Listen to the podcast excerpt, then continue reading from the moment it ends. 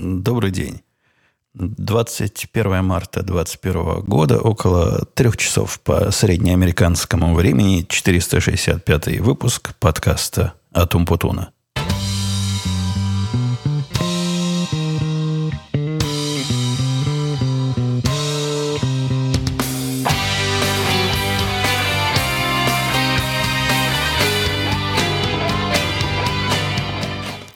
Честь э, денька солнечного, настоящего, чуть ли не первого весеннего денька, семья моя в расширенном составе уехала в парк, а в парке в этом, в заповеднике даже в этом, сегодня особый собачий день, то есть когда можно собачку брать. Так что они совсем расширенным составом вместе с собачкой погрузились в машину и уехали. А у меня, а у меня время записать подкаст – Смотрите, я собирался с ними ехать, но променял. Это сомнительное удовольствие гуляния по природе на несомненное удовольствие поговорить с вами. Тут я посмотрел на дату последнего подкаста, ну, давненько. Давненько я себе позволял с вами не разговаривать. Но все эти дни, что я с вами, недели, что я с вами не разговаривал, они прошли под под, э, под знаком. Вот так знак висит, а и дни под ним проходят. Прошли под знаком того, что, наверное, войдет в историю этого подкаста как Великая енотная война 2021 года. Или позиционная война 2000... В общем, какая-то какая немалая и вполне реальная де... боевая деятельность с моей стороны происходит. Она началась, вы помните, я рассказывал о том, что завелась типа кошечка, которая оказалась совсем не кошечкой, а наоборот оказалась енотом. И, судя по звуку, там был енот не один, но эти гады по одному не ходят. Попытки их э, пассивным способом извлечь, из, отвлечь, извлечь, украсть, не украсть, прогнать, вот, прогнать, завершились, завершились полнейшим крахом. То есть первый раунд этой войны я позорно проиграл. Никакие стуки в потолки, в двери, крики, включение телевизора на всю громкость и э, вызывание истерического лая у собак. А, а у нашей собаки лай вызвать легко. Поставил в телевизоре картинку, на которой лошадь. И, и все, собака будет гавкать, пока голос не сорвет. Ну или пока картинку с экрана не уберем. Так вот, все это им абсолютно все равно. Даже никакого шевеления в межпотолочном пространстве не возникает.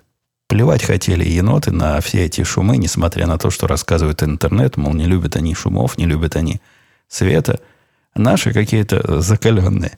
Они между вариантом выбирать, э, если выбирать между вариантом, простите, остаться на улице или жить в теплом доме, э, недалеко от труб отопления – они явно выбирают трубы отопления, при том, что и громкость вокруг есть, и, и собаки лают. Плевать они хотели на все эти, э, на все эти мелкие проблемы. После этого в ход пошли средства нетрадиционные, но все еще гуманные. И я исследовал вопрос нетрадиционных средств борьбы с енотами на Амазоне. Нашел несколько вариантов. Ну, как, как принято, купил их все – поскольку подозревал, что какой-то из них может не сработать.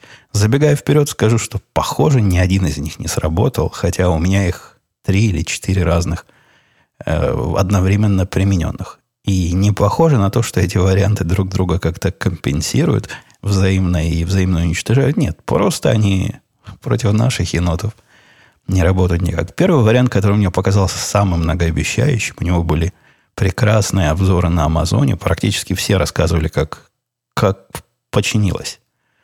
Это был вариант э, таких э, штучек, которые вставляют в землю. Они электрические.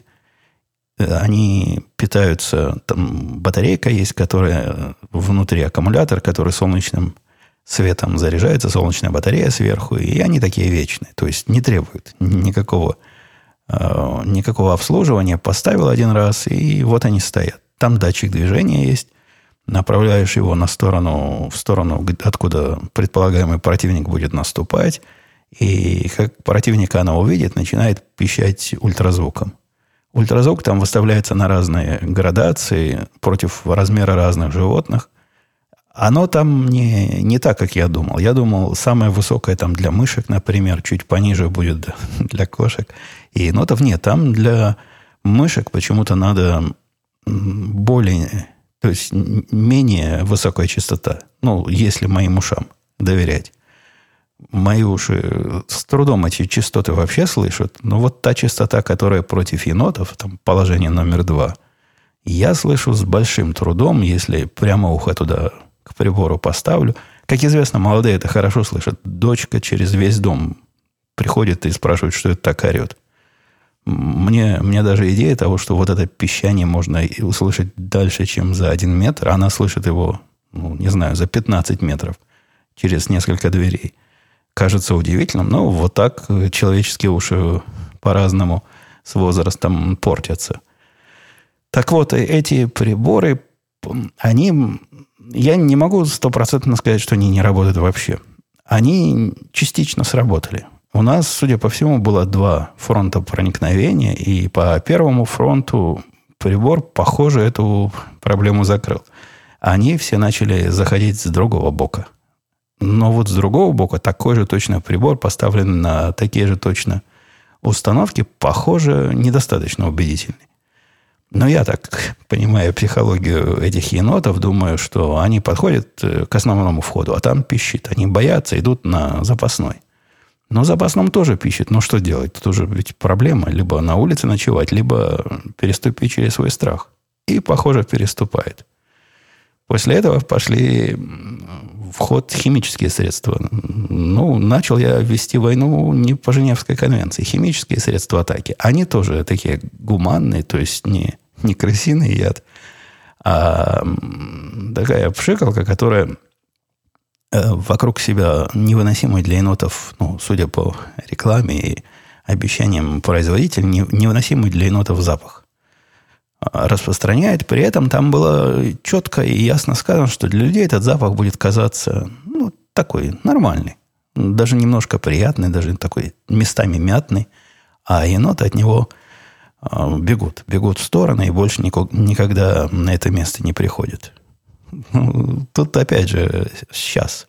Во-первых, он вовсе не приятный для человеческого нюха. Он такой странный. Он с таким после, после вкусием, после если для вкуса это послевкусие, для запаха после, после нюхания. То есть, если его...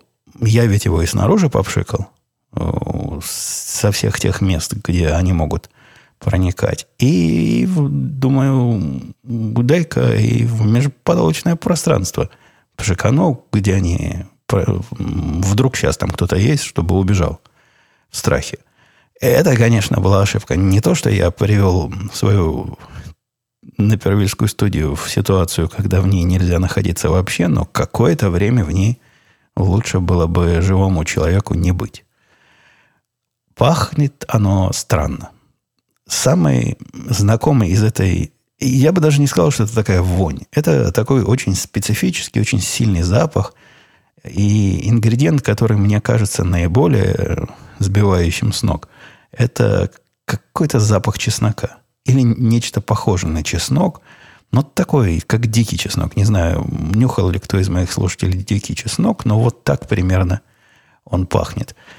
И сильный запах, крепкий. Мне пришлось э, часов 15, наверное, устраивать тут проветривание своей студии с вытяжной вентиляцией и разные другие способы борьбы. Ну, вроде бы все. Вроде бы прошло. Однако результат оказался ну, кроме развлечения меня на очистку от запаха помещения, никаких других видимых результатов не появилось. Все равно шебуршаться, они по часам шебуршатся. Начинается это где-то в 11 ночи, в 11 вечера, и часов до трех можно услышать разные степени активности шебуршения. После этого еще у нас была попытка посыпать специальными такими гранулами, которые тоже по заявлениям производителя должны их каким-то образом отпугивать. Тоже они, видимо, пахнут. У этих я запаха вообще никакого не, не обнаружил. А этот план еще более смехотворным выглядит, поскольку теперь-то я смотрю на все те места, где еноты тусуются при помощи камер. Так вот, мне кажется, они просто эти гранулы жрать пытаются. Не то, что они их едят, они подходят, их так на зубок попробуют, невкусно выплевывают и идут к себе. То есть ко мне. Шли бы они к себе, не было бы никаких претензий. Идут ко мне домой после этого. Гранулы, не знаю, как они должны были работать. Это точно не яд никакой, они, опять же, гуманные. Они должны их отогнать были по по плану. Не, не сработали никак вообще. Пришлось время взяться за атакующее оружие. Не, не, не на оружие отгоняния, а на оружие вылавливания. И в этом плане у нас есть. У нас есть и такой ответ. Кстати, на Амазоне моя попытка купить новую клетку, это та старая, которой я в предыдущую енотовскую войну успешно справился с проблемой. Она не то что заржавела, но как-то как вся стала совсем не новая плохо открывается, плохо закрывается. Все эти пружины, видимо, там ослабли. Эм, первую ночь она стояла, судя по картинкам, еноты вокруг нее ходили, в нее заходили, и ловушка не срабатывала. Я ее потом смазал как следует, распрямил загнутые железки, и вроде бы она стала работать. Не то, что вроде бы, она конкретно стала работать. За отчетный период, пока мы с вами не виделись, я нарисовал пять повторяю, пять звездочек на своем фюзеляже или на, на своем танке. На каждого выловлен, выловленного енота по звездочке. Вчера выловился пятый. По нашим, мы их уже в лица знаем, всех этих енотов. И по нашим подсчетам это должен быть последний.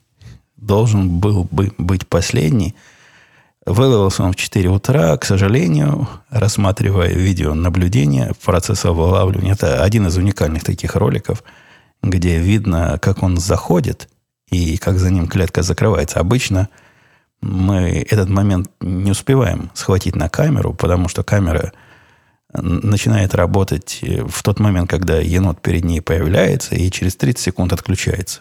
А они не, не такие быстрые. Не то, что сразу полез в клетку, как идиот. Нет, это хитрые зверюги. Они вокруг клетки этой ходят, пытаются снаружи лапками приманку достать. Хорошо, кстати, из приманок сработала самая лучшая приманка. Это собачий корм. Может, и кошачий подошел бы, но с собачьей, на собачьей они как э, мотыльки на огонь сбегаются.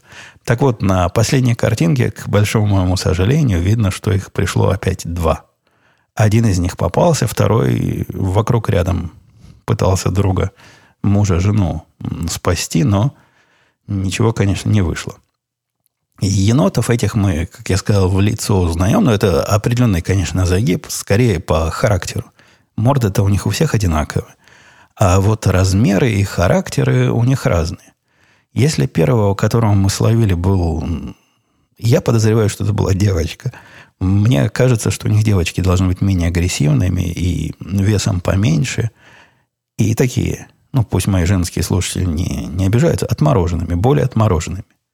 Вот этот экземпляр был конкретно отмороженный. То есть я, когда вывозил его и ее в соседний лес, а это, собственно, мой способ продолжения атаки. После того, как попался енот, я их отвожу на расстояние ближайшего леса от которого вряд ли даже собака бы нашла дорогу обратно, хотя про собаку не знаю, но еноты есть подозрение, что назад не придут. Но и прошлый опыт, когда я выловил несколько лет назад троих гадов таких и отвез, с тех пор много лет было, не то что много, достаточно долго было спокойно. Хотелось бы, чтобы дольше было спокойно, но вот теперь вторая, вторая енотная война – Отвожу их в лес, выпускаю. Так вот, первую, первую, которую я пытался выпустить, она из клетки выходить не хотела. Села в уголке и, и сидела. Стучал по клетке, кричал на нее, пытался вытряхивать. Нет, сидит и сидит. Никаких движений. С большим трудом удалось ее оттуда выгнать. Потом они пошли по степени активности. Второй был гораздо более активный. Третий был вообще какой-то ненормальный холерик. Я, честно вам скажу, боялся его нести в клетке. Клетка так сделана, что сверху защитная такая металлическая пластина, чтобы они не дотянулись до моей руки, когда я их несу. Мне до этого момента, до вот этого третьего гада, казалось, что предосторожность лишняя. Ну как, ну, он там сидит абсолютно страхом парализованный. Куда? Нет, этот был не парализованный. И этот, судя по всему, не боялся. Он в процессе своей лапки через все дырки э, просовывал, они могут просунуть. Там довольно большие ячейки.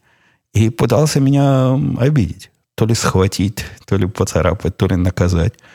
Как-то воевал. Воевал со мной вовсю. Я поблагодарил создателя клетки за то, что сверху есть защита против особо холеричных енотов. Этого, когда я выпускал, он стрелой вылетел. Только я приоткрыл клетку, я приоткрыл и отбежал. Потому что такой енот может и в горло кинуться. Этот вылетел со скоростью ракеты и унесся в лес, и не слышно, и не видно его было. Это я к тому, что следующий, какой был четвертый, а в четвертого я словил вчера вечером. Тоже был быстрый, но какой-то бестолковый.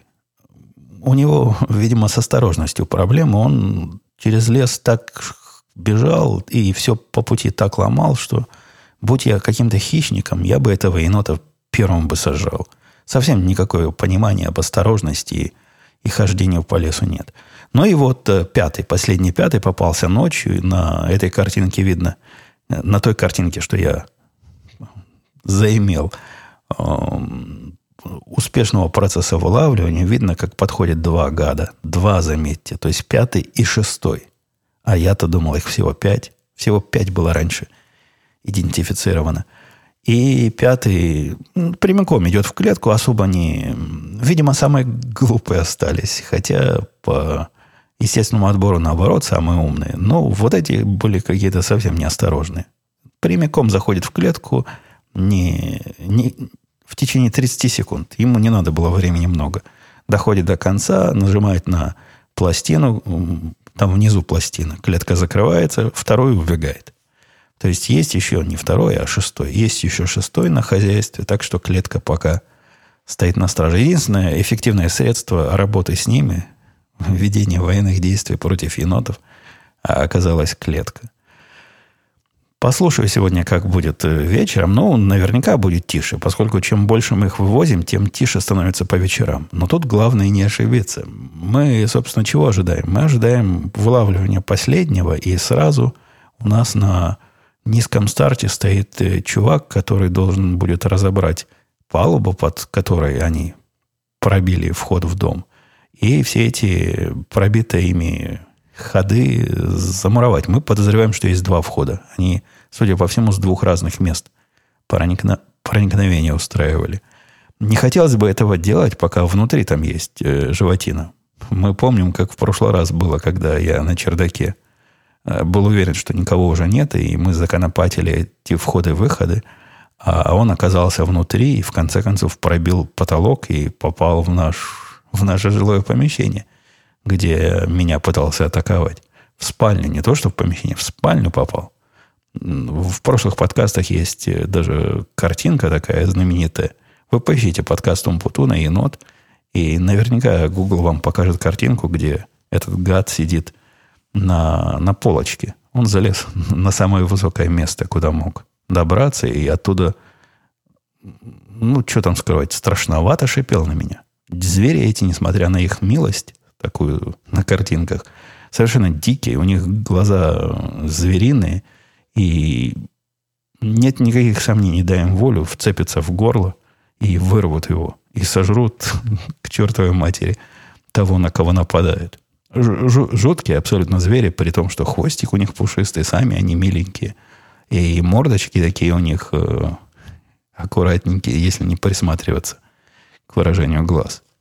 Из новостей рабочих у меня, конечно, на этой неделе самое большое событие – это удвоение теток. Тетки, э, они не размножаются почкованием, а наши тетки, но удвоились, несмотря на это. Взяли мы вторую тетку. По-моему, я говорил, что собираемся взять.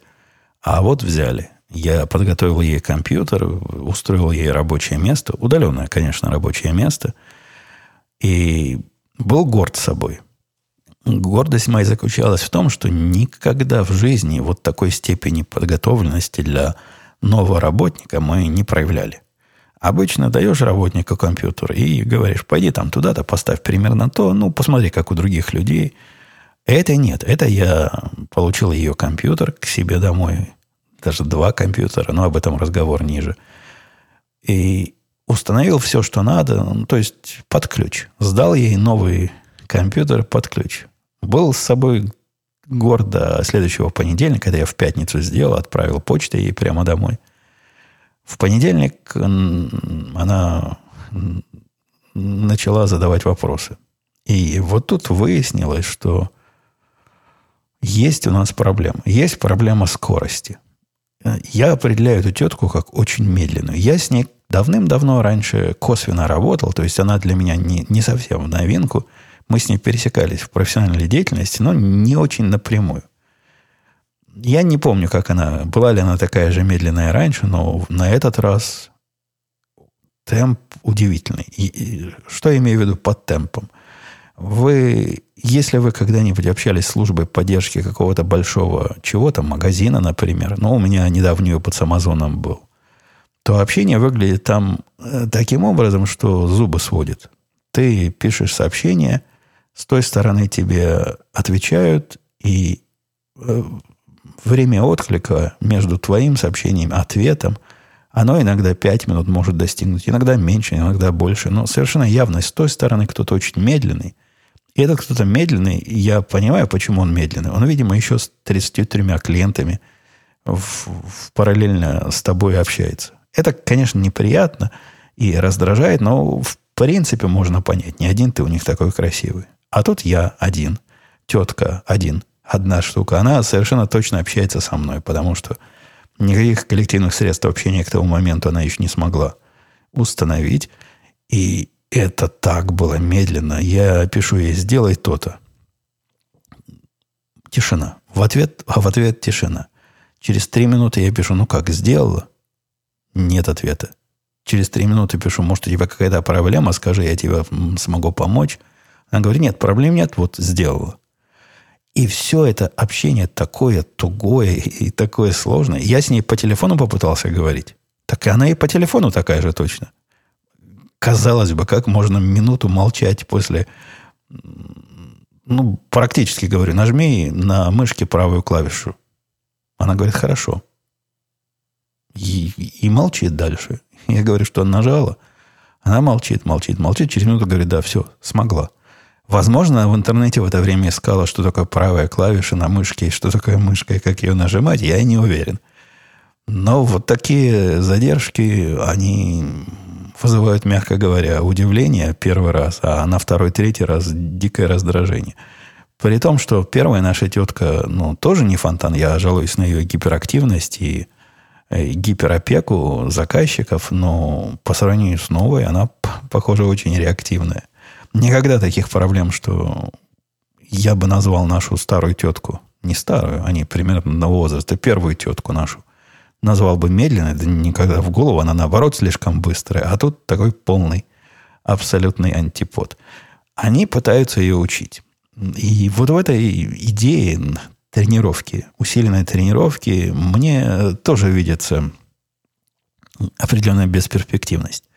То есть они берут человека, который в принципе, они взяли ее, она в принципе понимает, как э, все устроено, она на подобной работе давно уже, но у нас, конечно, своя специфика, и по их плану они примерно в течение двух месяцев будут ее вводить в курс дела. Вводить в курс дела выглядит как загружать информацией.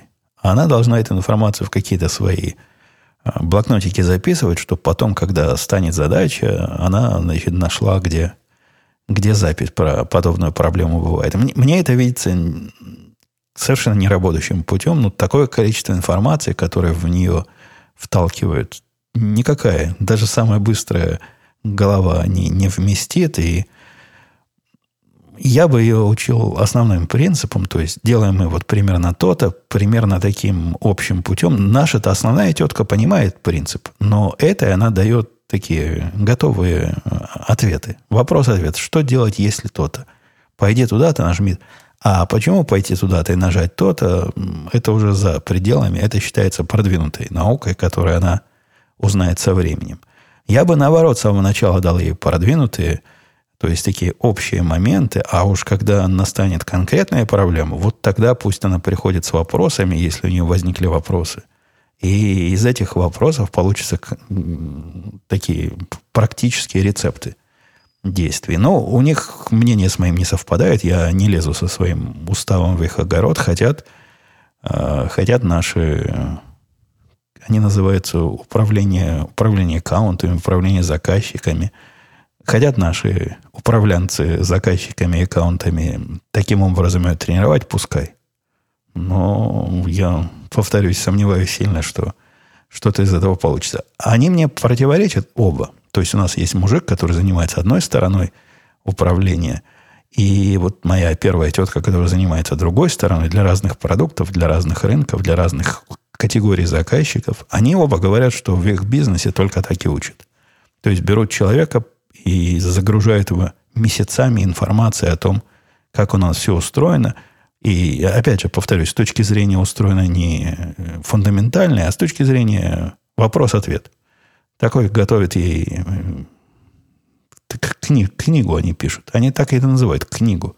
Они хотят, чтобы она написала для себя книгу всех возможных вариантов. Ну, поглядим. Я очень сомневаюсь, что по книге она сможет решить хоть одну реальную проблему, поскольку ни одна из моего опыта реальная проблема на книжную статью не ложится в практической жизни. Из дел про мое второе хобби, если вы думали, что второе хобби как-то заглохло, а именно мое оружейное, так ничего подобного. Во-первых, я в тир ходил пару раз за... Даже, наверное, больше, чем, может, тройку раз за прошедшее время. Несмотря на дорого... Кстати, по поводу дороговизны патронов я не могу для себя решить, могу ли я считать патроны дорогими или нет. Я, когда запасался патронами еще до кризисные времена, ну, таким приличным количеством патронов пока хватает на пострелять в тире, они стоили недорого. То есть стоили 18, 19, даже от 16 до 20 центов за выстрел тогда стоили. Сейчас они стоят э, в районе доллара за выстрел. То есть цена увеличилась. Так вот, когда я каждый раз в тир хожу, я трачу по-старому или по-новому? Вот такой вопрос. Если исходить из того, за что я их покупал, то получается, трачу я таки действительно по 15-16 центов за выстрел, как раньше. Но если переводить эти патроны, которые у меня в запасах лежат, в, в деньги, которые я потратил сегодня, получается, что каждый выстрел мой обходится в доллары больше. Я не уверен, правильная ли математика по поводу доллара больше – Наверное, если пока я их выстрелю, цена упадет, то будет не доллар, а будет дешевле. Но, но трудно сказать, надо ли мне экономить, как делают все. Все ведь... Теперь люди, когда в тир ходят, если раньше ты идешь в тир, берешь с собой, ну, три коробочки как минимум, то есть 150 патронов, и неспешно их расстреливаешь, сейчас это считается каким-то шиком. Говорят, как, три коробки? Ты, ты что, миллионер? А тут на одну бы денег наскрести и ее отстрелять. Ну, она действительно, она теперь одна стоит дороже, чем раньше стоили три. Несмотря на это, я хожу со своим обычным набором коробок, этих самых боеприпасов, сколько раньше выстреливал, столько и сейчас выстреливаю. И улучшил я свой оружейный парк неспешно. Один из э, агрегатов, что есть у меня, прекрасный агрегат, один из... Нет, пожалуй, самый, самый такой тонкий и интеллигентный из всего моего оружейного парка, а именно Wilson Combat Centurion, наверное, он так по-русски называется, Centurion. Это такой хипстерский вариант э, известной модели Береты. Он был всем хороший, я про него наверняка в этом подкасте рассказывал, за исключением одного. На конструктивно это этот, этот пистолет был придуман в какие-то лихие 70-е, и никогда никому в голову не приходила идея, что на него кто-то когда-то поставит красную точку, то бишь коллиматорный прицел. И считалось до последнего времени, что нормально это сделать невозможно. То есть нельзя просто сверху вырезать кусочек, как делают это в современных пистолетах, и прикрутить туда этот самый коллиматорный прицел, потому что вырезая, придется какие-то части механизма трогать. Как-то там сложно было. Пока один из э, добрых э, производителей не придумал, как это делать. И мало того, что придумал, как это делать для своих пистолетов, он сначала только свои такие продавал, готовые. Но у меня уже один есть, и тоже хороший. А потом он начал продавать отдельную услугу. Можем и, и ваш кусочек пистолета подрезать, чтобы вставить. Либо это то, что я выбрал. Вы можете купить готовую верхнюю часть, это слайд называется, который уже подрезан нужным образом. Стоит это дело, конечно, диких денег, то бишь по сравнению с ценой обычного пистолета. Если бы я покупал этот слайд для обычного, я бы 33 раза подумал. Но здесь э, по-моему, долларов 400 это стоило. По сравнению с ценой самого, а, оригинальной ценой самого агрегата, это не так и уж, уж и дорого. Мне показалось, что оно того стоит, но плюс и, и сам прицел пришлось купить. Поставил, включаешь, работает. Просто красота необыкновенная. Пистолет из 70-х теперь себя ведет как агрегат из 2000-х. Я уже с этим ходил в тир всего один раз, к сожалению. Пойду, наверное, в понедельник, вторник еще раз. А у меня, у меня на хвост. Дочь в законе на хвост падает, потому что ей, наконец, пришла карточка. Э, карточка владельца оружия.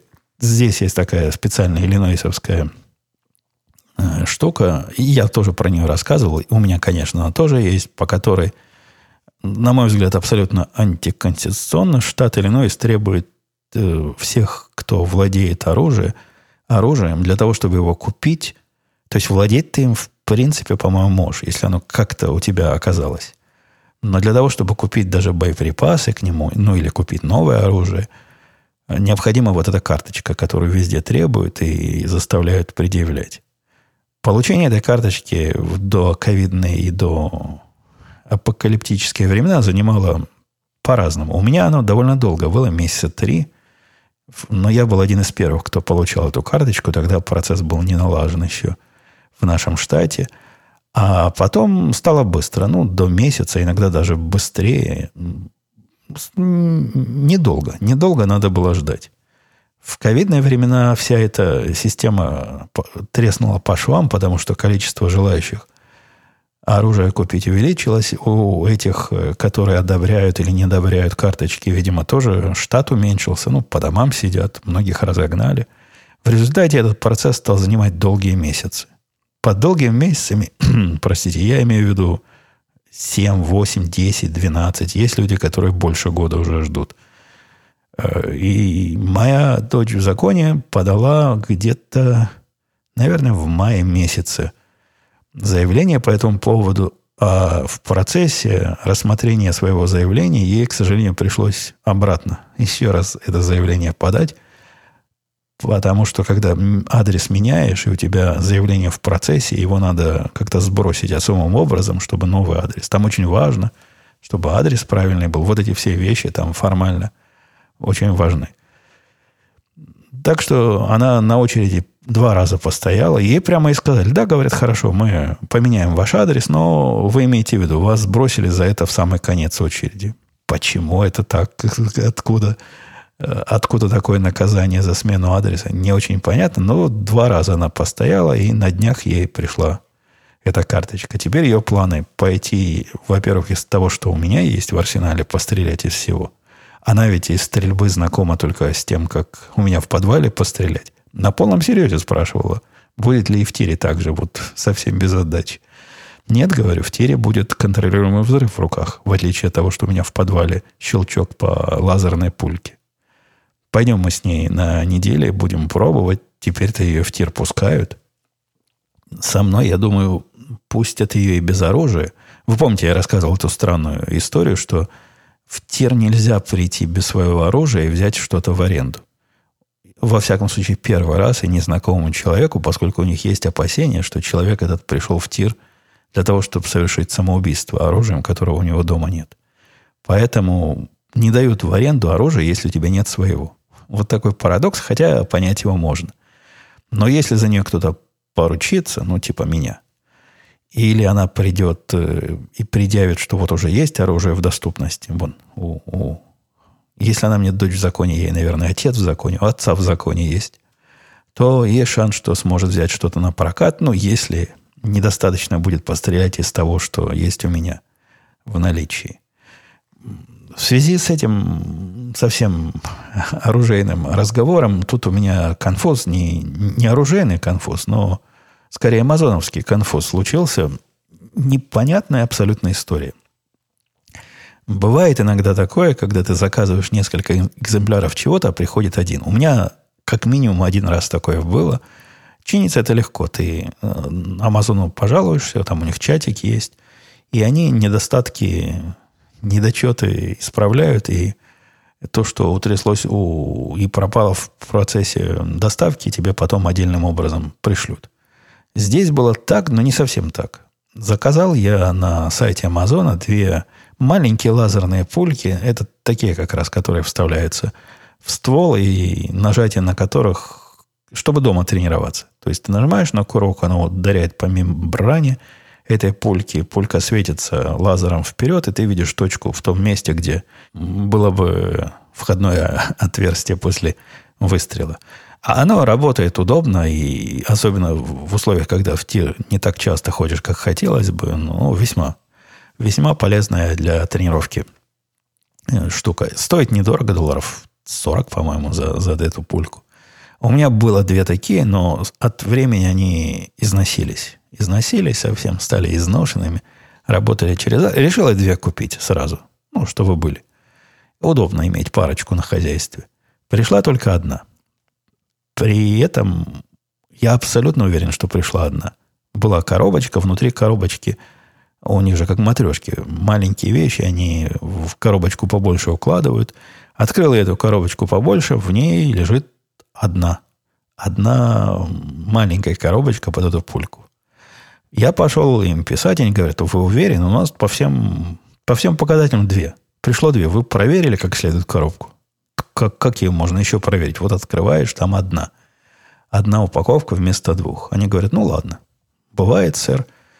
Мы вам пришлем, значит, недостачу, все в порядке будет, и, и не волнуйтесь. Да я не особо волновался, мне это не так, чтобы сильно и важно было, но порядок же надо соблюдать. И тут с, со двора жена говорит, слушай, тут чего-то такое на газоне лежит, на вид что-то такое твое военно, военно-стрелковое в упаковке. Приди посмотри, я это и в руки брать не хочу.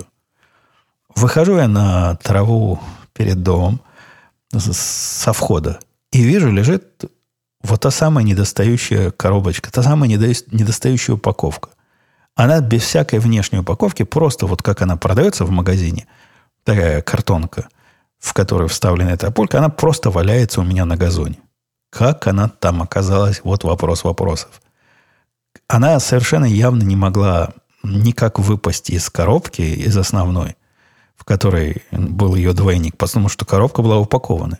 Единственная теория, которая у меня есть, носильщик, вот этот э, доставщик, сначала доставил мне посылку, потом как-то понял, что Э, там половина заказанного, и вторую половину просто бросил мне на газон. Это какой-то какой абсурд. От э, газона до входа в мой дом там тоже несколько шагов, но не делают они так. Или инопланетяне, те самые инопланетяне каким-то инопланетным образом извлекли одну из упаковки, посмотрели и бросили. Не, не, непонятно. Непонятно, как такое было. Если у вас есть какие-то теории, как вторая половина заказа оказалась вне коробки и в 10 метрах от того места, где, где основная посылка. Дайте знать, я с удовольствием ваши теории послушаю. Давайте я посмотрю на вопросы и ответы. Тут у меня еще есть история, да, про запасной компьютер для эпидемии не пригодился. Ну, да, если уж я затронул. Когда я тетку, вторую тетку Э, компьютером э, осчастливливал, начальник мне прислал компьютер под... Э, ну, там, там так было. Он прислал мне компьютер по почте, говорит, сейчас тебе придет для, для этой тетки, ты ее настрой. Ну, ладно, прислал и прислал. Я, Я солдат хороший, вопросов не задаю, придет, установлю все, настрою. Тут приходит самый шикарный из всех доступных на, на момент э, покупки компьютеров 16-дюймовый MacBook Pro в максимальной конфигурации, самый продвинутый. Э, спрашиваю начальник, ты белины объелся? Зачем ей такой?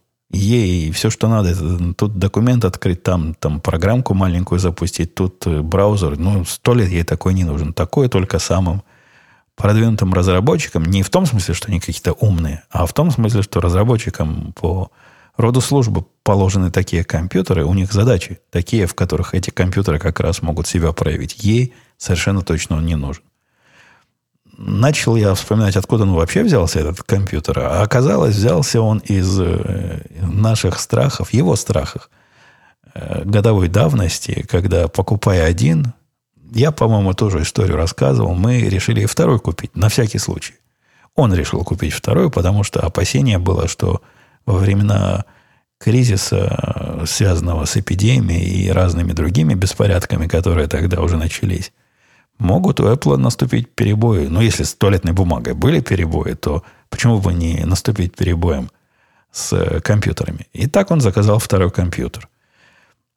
Я его убедил, что ну, не нужен ей такой крутой, давай его положим да, дальше на...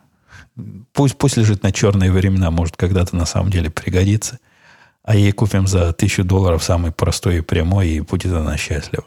Так и оказалось. Не пригодился пока резервный компьютер. Возможно, мы к осени возьмем нового орла, и, возможно, он к осени все еще будет подходящим для разработчиков, хотя у меня чем дальше, тем больше возникают сомнения. Но все равно компьютер за 4000 давать тетке, которая и 1000 долларов много, это как-то не, не экономно и не по-хозяйски получается. Так вот, давайте на вопросы, как я и собирался, посмотрим. Михаил писал, Евгений, спасибо за, за подкаст, особенно за поднятие темы повестки в современных сериалах. Ранее, еще со времен Лоста, остаться в живых и побега из тюрьмы, сериалы были для многих как глоток свежего воздуха. Но в последнее время тема толерантности цветного американского населения, меньшинстве злых белых мужиков, которые в сериалах начали не просто поднимать, а прямо – и вульгарно навязывать, выключила фактически из моей жизни американский сериальный жанр как таковой. Стал больше обращать внимание на европейские поделки. И дальше он приводит виды разных сериалов. А у меня по этому поводу вот такая, такой не, не вопрос, а удивление. Я не очень понимаю, как это работает. Ну, если предполагать, что вот это э, ненормальное меньшинство действительно меньшинством. Вот то, которое так сильно озабочено всеми проблемами, настолько, что в каждом сериале теперь обязательно по э, обязательно должна быть какая-то однополая пара. Просто обязательно в сериале и фильме, если там есть больше, чем две пары, то одна из пар уж точно должна быть э, однополая. И обязательно должен быть положительный герой такого-то цвета, отрицательный герой такого-то пола. Все вот эти правила теперь есть. И если на эти правила с любовью смотрит вот то самое меньшинство, которое я подозреваю, на него смотрит с любовью, почему эта продукция продолжает выходить? Не может быть, что политическая э, направленность и политическая направленность для вот этих производителей важнее денег. Они ведь для денег работают, они не для пропаганды работают. Я не думаю, что они получают финансирование из каких-то специальных политически правильных и расово верных источников. Нет, они деньги таким образом зарабатывают. Они сами не ощущают никакого влияния на, на свои доходы. Вот этого всего. Есть ли какие-то исследования, что вот, например, сериал, который решил сильно пойти в сторону борьбы за все хорошее – против всего плохого и точку зрения которого на, на то, что является хорошо, что является плохо, как минимум половина аудитории не поддерживает, а мне кажется, даже больше.